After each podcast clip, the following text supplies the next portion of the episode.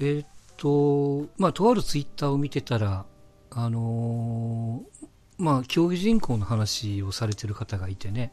うん。うん。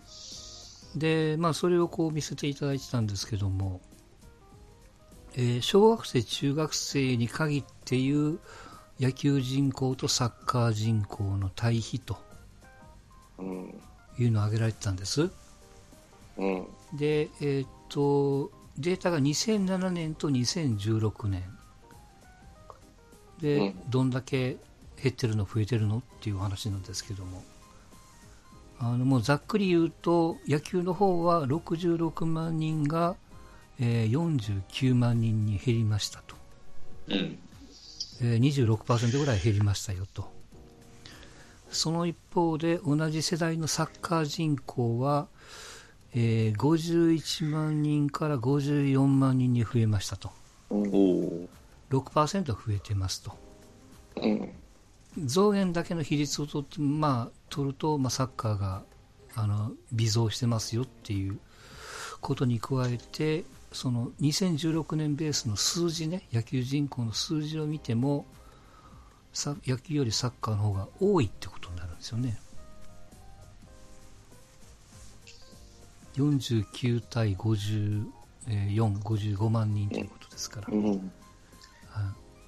6万人ぐらい多いよと、サッカーの方がと。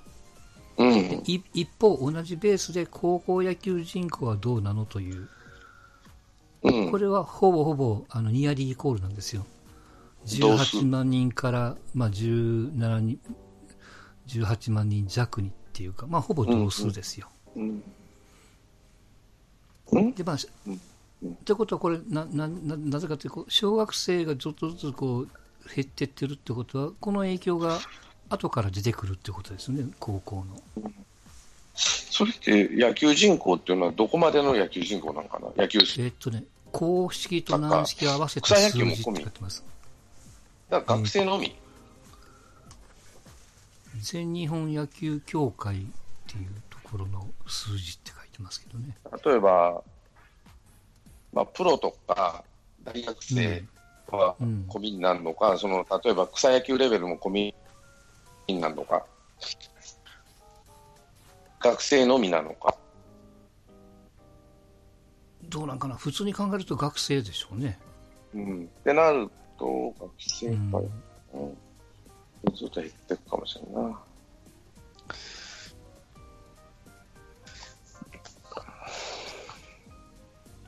でも高校生はあんまり減ってないか。まあ、これはあの後から多分遅れてくると思うんですよ。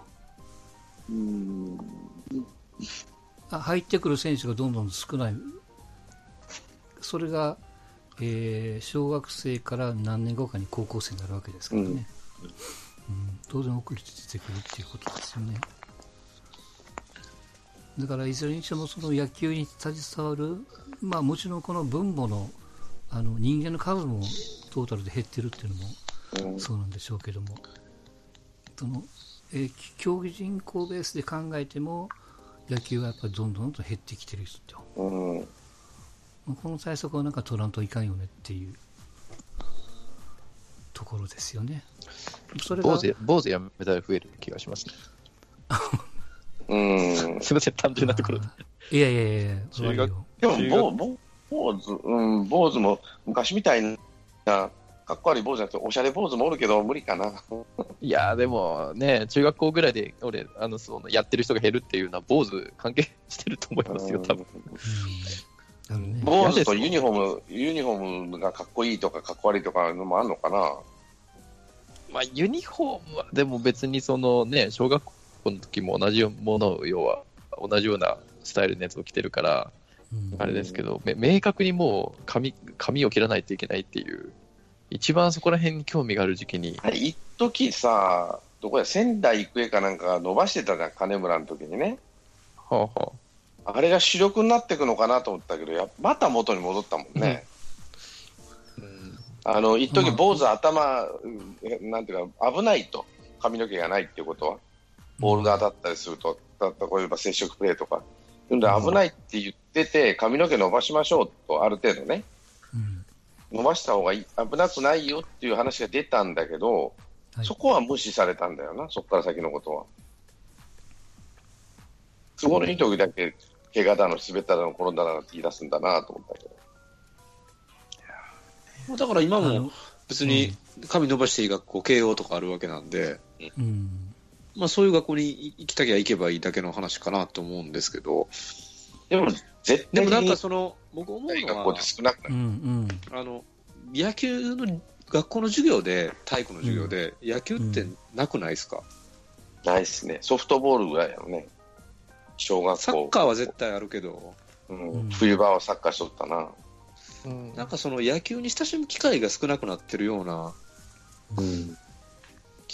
きまあ、昔はそのテレビもやってたからっていうので、もう当然あるんでしょうけど、まあ、サッカーの方が身近な感じはあるし、でまあ、部活にしたって、中学校やってても、まあ、軟式じゃないですか、当然、中学野球って。で、公式になってくると、まあ、ガラッと変わるわけじゃないですか。うん。うん。なんかあれもどうかなって思うんですけどね、そのサッカーやったらまあボールの大きさは変わりますけど、ボールの大きさとか、まあ、ココートの大きさ、もう試合の長さとかは当然変わりますけど、まあ、基本はそんなに変わらないと思うんですけどね、まあ、野球ってコロコロとバットが変わったり、結構本質的な部分で変わってるなって感じがするんで、なんかこう、そこで考え込んじゃうっていうか、立ち止まって考えてまうような気がして、なるほど。同じ、野球野球でも、実は質,、まあ、質が違うというか。質が違うからもう公式になるタイミングでやめようとか、うんなるほどね。でも野球、うーん、そうやな。野球とかさ、そういうのって大学、特別選ばれた子ばっかやってたような気がするけどね、俺は選ばれたって言ったらおかしいけど、うん、俺はもう子供の頃野球やってたかったソフト体育の授業はソフトボールやったからな。そっからかな、野球。まあ、多分、その、事業的には危ないとかってあるんじゃないですか、わかんないけど。その、うん、広く取らない。うん、今ちょっと場所的な関係とかね。今、相撲って人気出てきたじゃないですか。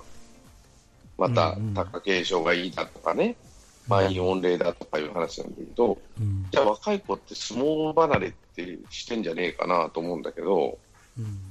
でも若いいい力士が出てくるってことは言い換えれば、一応潜在的な能力、能力って能力じゃないな、なんていうのかな。そういう土壌、若い選手が出てくる土壌はあるんだろうなと。で、みんな年取ってくると相撲を乱すんかなと。いい年の、最初は見なかったかもしれんけど。ってことは、野球もそういうレベルになってくるのかな。年食ったら見るってレベルじゃねえのかな。そんなことはね、いや、あのね、あの、見てる人口が増えてってるんですよ、野球って。うん。うん。やっぱりやってるプレイヤーが減ってるんですよ。それはどう？で、相撲は、その、ただのところ外国人頼ってるわけじゃないですか。よそから持ってくるっていうかね。うん。うん。で、まあまあ野球もその例外ではないんですけども、あの、テレビでこの前ちょっと言ってたのが、あの、野球をやるにあたって親は大変やって言ってたんですよ、その人。大変ですようん。うん、金もかかりゃ、手間もかかるし。極極極論言うと、サッカーはボール1個やってるんですよ、その人。うん。うん、野球はね、スパイクだなんだ、なんかこう、だってさ、ゆまあまあ、ユニフォームの値段も全然ちゃうしね。うん、野球、帽子がいるでしょ、まず。ストッキングから。で、サッカーってススパイク、上下うん、ぐらいかな。なのかな。うん野球ってまず一番高いのがグラブでしょ？うん、5万円ぐらいするしね、公式でやれば。で、スパイクで1万円、バットで2万弱、公式でやるとね、うん。ものすごい高いもん。それはバットの場合2本ぐらい持っとらなあかんかもしれないし。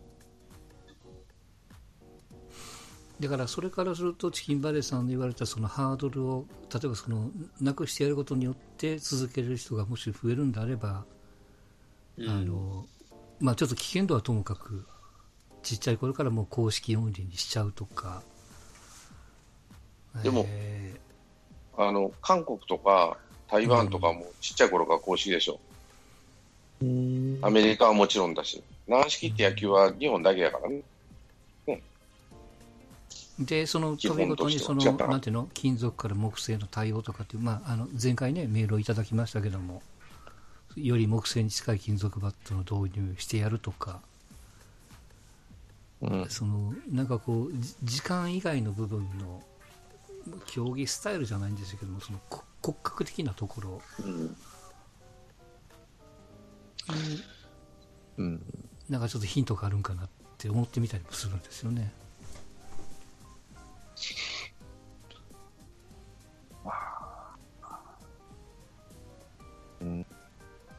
いろいろあるでしょうね。そのうん。金かかるスポーツだから、まあ、変な話するともう時代にそぐわなくなってきてる面は、収入面で、ね、年収700そうね万家庭で10年前に比べて50万円ぐらい今手取り少ないんでしょう、確か。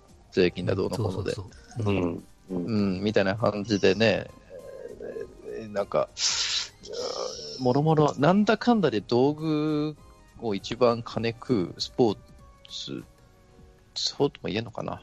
まあ一般的なスポーツだと、ゴルフの方が高いでしょ。まあまあまあ、一般的なその、うんこう、やる選択肢がある、子供が比較的、こう、安易にやりたいと思うスポーツだとしたら、多分、高い方でしょうからね、野球って。バッグとかってグローブ買ってみたいな、まあ、そこがなくなってきてるのはあるでしょうしね、自由なスタイルを望む子供が増えてきてる中でね、さっき言った坊主であったりとか、なんか大会系のノリとかっていうのもなんか合わなくなってきてるだろうから、昔に比べてやっぱちょっとちゃん。とするハードルが上がってきてつつも、多分そのプロやプロのこう観客数が増えてるっていうのは、まあ、よベイスターズとかじゃないですけど、ちゃんとしたプロモーションを今までやってなかったところがね、ちゃんとやり始めてるから、だから観客に関してはもともとポテンシャルがあったのに、今までサボってたことをちゃんとやり始めたっていう伸びしろな気がするんですよ。うんそうね、僕もそうう。ん。だからこれからじゃあ伸びるかっていうと、もう、まあ、うんどこになったのかな、オリックスとかなのかな、最後の。あの、隙間、うん隙間は？うん。そこはなんかこう、ロねッ、テがあれだけできてるからね、オリックスもやり方によってはできるはずなんやけどね、お前らもやりゃできるで。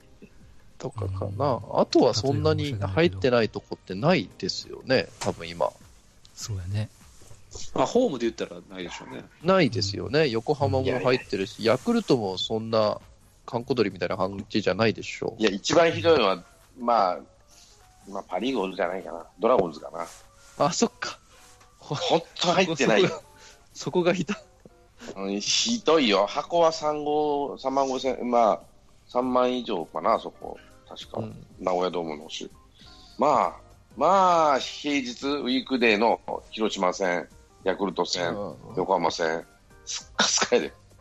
そう、そうっすね。だからまうんあ、あの、この5年ぐらいでパンと伸びたのが、要因がね、ベイスターズとあの広島の強いからっていうのがあるとしたらバーッ、と来てるかもしれないけど、その反面、なんだ、ドラゴンズがどんどんどんどん落ちてって、なんてかったジョイナスでしっちゃかめっちゃかにしてからね。まだもうちょっとじゃあ伸びしろありそうですね。オリックスさんと中日さんがそうですね。頑張れば。オリックスと中日は。あると思いますよ。中日は潜在的能力ある。この両球団致命的なのは、その、球場が楽しくないっていう、面白くないね。まあ面白くない。どう、どうも、京セラ行って子供が、じゃあ、うわ、オリックスファンになるって思うかどうかなんですよね。京セラってほんま野球見るのに適してないドーム、一番やと思うんですけど、うん、うん、うん。迫力ないし、そもそもの話、そのオリックスファン、ドラゴンズファンは球場に行って、まあ楽しいんですよね、多分ね。まあ、それ楽しいんでしょう、おそらく。多分そこはクリアしてるんや、多分ね。だからその楽しいと思うファンが少ないんです。思うファン1人や2人はおるかもしれんけど、うん昔はもっとおったわけね。楽しいと思ったファンが。ところがどんどんどんどんそのコアな人だけにそのなってきたんじゃないの？ドラゴンズにしても。特にドラゴンズの場合は、昔は人気あったじゃんと、20年ぐらい前はね、星野の時代は。まあ一番の原因はあるんや、いろいろあるんやろうけど、うん球場の場所と雰囲気は悪いよ、あそこは。名古屋ドームは。うんもう、うん、もうそれもちみんな言うもん。致命的や。あの場所はない。まあ、まあ、例えばその、ちょっと申し訳ないけど、ドラゴンズを救いないとしてよ。あの、オリックスはもともとよくよく考えたら、阪急と近鉄のファンがおったわけじゃないですか。でもそれが、二つのファンがく一緒に来てくれればいいけど、反発しとる人も片っぽにおると思うよね。両方離れてってる感がありますもんね、なんか。そうだから、くっついたはええが、その仲の悪い、な親同士は結婚し、あのなんてバツイチ同士で結婚したか知らんけど、子供がそっぽ向いてんちゃうっていうところもうんあるかもしれないじゃん。うん、親同士は円満やって顔しとるかもしれんけどさ、子供同士が仲悪いとかね。いや、なんかその、僕、僕、その前も言いましたけど、その、うん実家がその、ホットモットフィールドの近くなんで、うんその、要はオリックスが近くにいたわけですよ、言うたら。うんで、それが大阪まで離れていっちゃったから、うんでそれはもうあ神神戸、まあ、神戸市にあったんですけど、神戸市民と大阪市って、その、まあ、すごい敵対してる感じなんですよね。うんうんうんん。まあまあね、神戸からしたら大阪見下してる感じなんですよ。る。柄悪い。い奴らがっていう感じなんで、うんうんでそれが近鉄っていう、またさらに南の柄の悪い感じの人らと合併すの人間るだと一緒だいいろんなとこに敵作ってるけど大丈夫大丈夫でしょ、あんな。いや柄悪いのはどどっ確かに。ちも、なんでオリックスと合併せなあかんねんっていう近鉄と、うんいや、なんで近鉄、全然ちゃうやないかと。そんなの相入れるかいっていうのと、さらに阪急もいるから、うんうんお上品な阪急とね。そう、エリア的にはね。だから、その、その合併でみんなで仲良くしてやっていこうなんて、日本と韓国と北朝鮮が仲良くするぐらいもうむちゃくちゃなことなんですよ。うん。あれ、オリックスって本社大阪とかなんですか？東京でしょ東東京ですなんかオリックスが大阪である必要性って、いや、頼まれたから。そあのそそこの球団を買収したから以外ってないんですか？いや、だからそれ、それで言うと、そこねじれてて、日本ハムって、日本ハムって大阪本社じゃないですか。うん。うん。そうだね。うん。うん、そうだそうだ。だから、で言ったら、も元をたどたどせば、ソフトバンクだって大英やから神戸本社のわけ神戸やね。うん。うん。だからはっきり言って、僕は一番今の中今で言うとソフトバンクを応援してるんですよもともと大英大英時代から、まあもともと大英勝ったら大英安なるしっていう、うん。まあそういうのもあるし、だから別にオリックスファンが多い土壌、もともとの土壌じゃないと思うんですよね、そのうん。企業としても、まあ親近感としても、うんだからなんか別にそこは、パ・リーグに関して言うと、その、こうその企業とぐちゃぐちゃになってるんで、うん。もう一つ、うん、まあ、関西で言えば、その例えば、阪急、南海、近鉄っていう地元の沿線の土着の企業が敗れていったわけじゃない、負けたわけじゃない、それは何に負けたったら、阪神タイガースに負けたわけやんね、はっきり言えば。まあセ・リーグでしょうな、阪神セ・リーグおよび阪神タイガースに負けたとなると、例えば神戸に球団作ろうぜって言っても、例えば、えーっと、大英が何回勝った時に、中内さんは頼まれ、まあ、もう最初から福岡行くうん。と、うん、決めてたら、まあ、福岡の人間に頼まれたっていうのもあるんやろうけど、ここでやっても勝たれへん、負けてしもたところで、また同じ負けを繰り返すだけだと思ったんちゃうかなって気はするわけなんですよ。うん。もう阪神には勝たれへんと、どうやっても。うん。どのチームが行っても、どんな努力をしても、分は悪すぎますよね。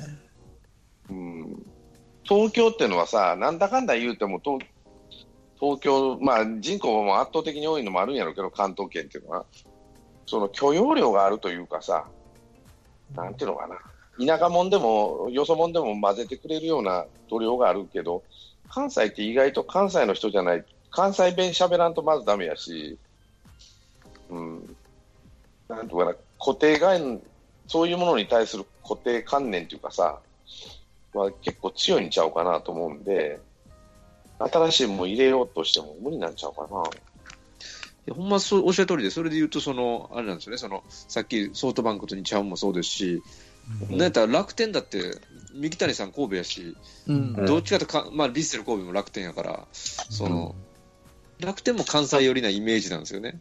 うん関西で商売したやろなと思うけどね。まあまあ、だから近鉄の血を継いでるみたいな、ちょっと見え隠れしてるところもなきにしもあらず。そんなことで考えていくと、なんか一番関西色薄いのがオリックスなんですよね、なんかその。うんだから、ここうんまあ、関西のその阪神愛というかさ、うん。まあまあ、それを実はその近鉄時代にそれを埋めたかったから、冠に大阪ってつけたんですよ。うん。大阪近鉄バファローズかなんかですよね。うん、あましたよね。後でねあの、うん。平成に入ってからですけど、うん。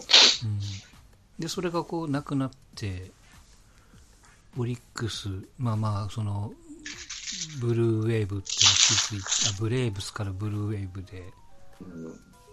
今バファロー。ズバファローズってなって、オリックスの宮内さんの目論見としては2 2た1たす1は2になるやろうと思ったんでしょ、簡単に。うん。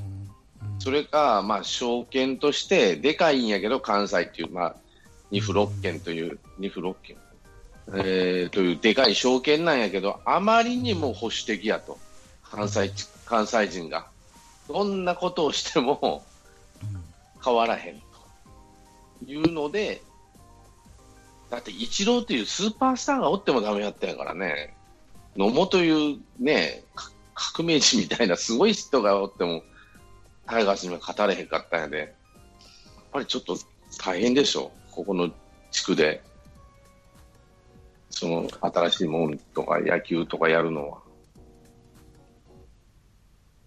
思いますよ。うん。そうですね。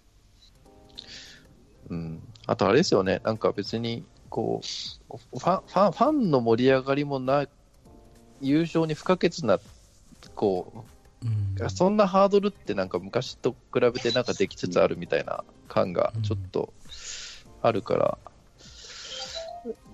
ねえ、球団だけが頑張ればいいみたいな、うん、いや、うん、あの、これ、まあ、鳥谷さんとか、マックスさんは分かってくれるかどうかだけど、関関西ってお笑いが文化やってよく言うじゃないですか。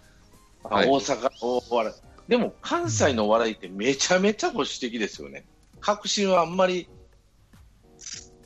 なんていうか、もう決まりきったパターンが一番笑えるっていうか。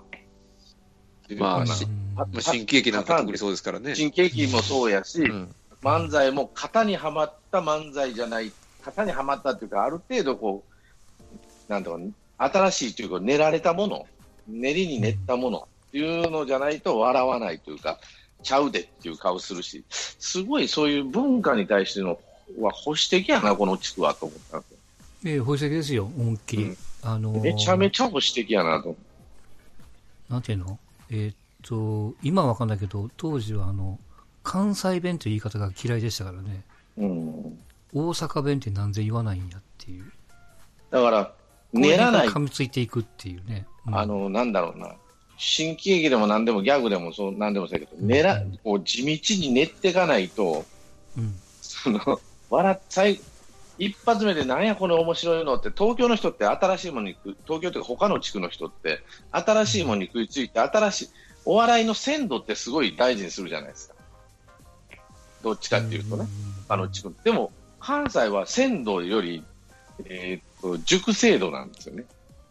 どっちかっていういや、熟成度は持ってるんです。腹の中に持ってるんですよ。と。うん多分それが一番なんですよ。